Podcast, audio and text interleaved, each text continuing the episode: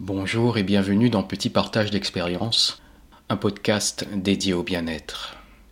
Alors, depuis le dernier épisode, avez-vous réfléchi à tous les sacrifices que vous avez faits pour être aimé des autres? Avez-vous réussi à regarder votre reflet et à lui dire et à vous dire que vous vous aimez? À quel point avez-vous peur d'être vous? À quel point avez-vous peur de vous réaliser? Il était une fois ce que je voulais vraiment. Pour la plupart d'entre nous, nous écrivons d'abord l'histoire que l'on nous dicte. On suit les consignes et les attentes de ceux qui nous élèvent, ceux qui ont rêvé notre vie avant que l'on vienne au monde. Nos parents ont généralement imaginé le meilleur pour nous, leur définition du meilleur, l'idée d'une vie qui, très souvent, ne correspond pas à celle que l'on souhaiterait pour nous-mêmes. On s'y fait, on s'y plie, pour ne pas faire de faux plis, on se zombifie et l'on oublie de se demander si cela nous convient vraiment. On fait tout comme il faut que ce soit, en fonction de l'attente de notre entourage, et plus largement du concept sociétal standardisé. Mais plus on avance, plus l'on se rend compte que les lignes empruntées sont justement empruntées. On ne se reconnaît pas dans ce que l'on a écrit jusqu'ici, et l'on s'est perdu à travers le chemin du faire plaisir. À toujours penser aux autres, l'on ne pense plus à soi. On est censé être au cœur de notre vie, en être acteur ou actrice, mais souvent l'on se cantonne au second rôle pour ne pas faire de bruit, pour ne pas déplaire, et l'on finit par dépérir. Or, notre vie nous appartient, et l'on devrait pouvoir la vivre sans retenue.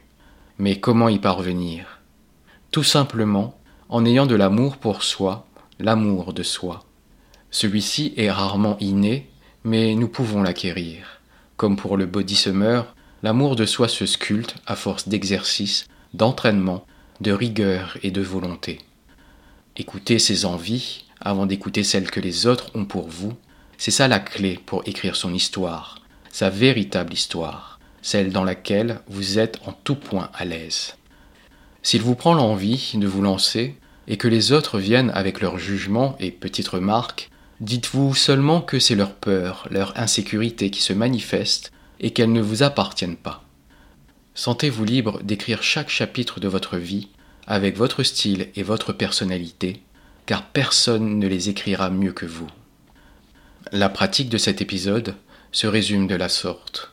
Apprendre à s'écouter, c'est apprendre à se demander est-ce que cela me convient vraiment?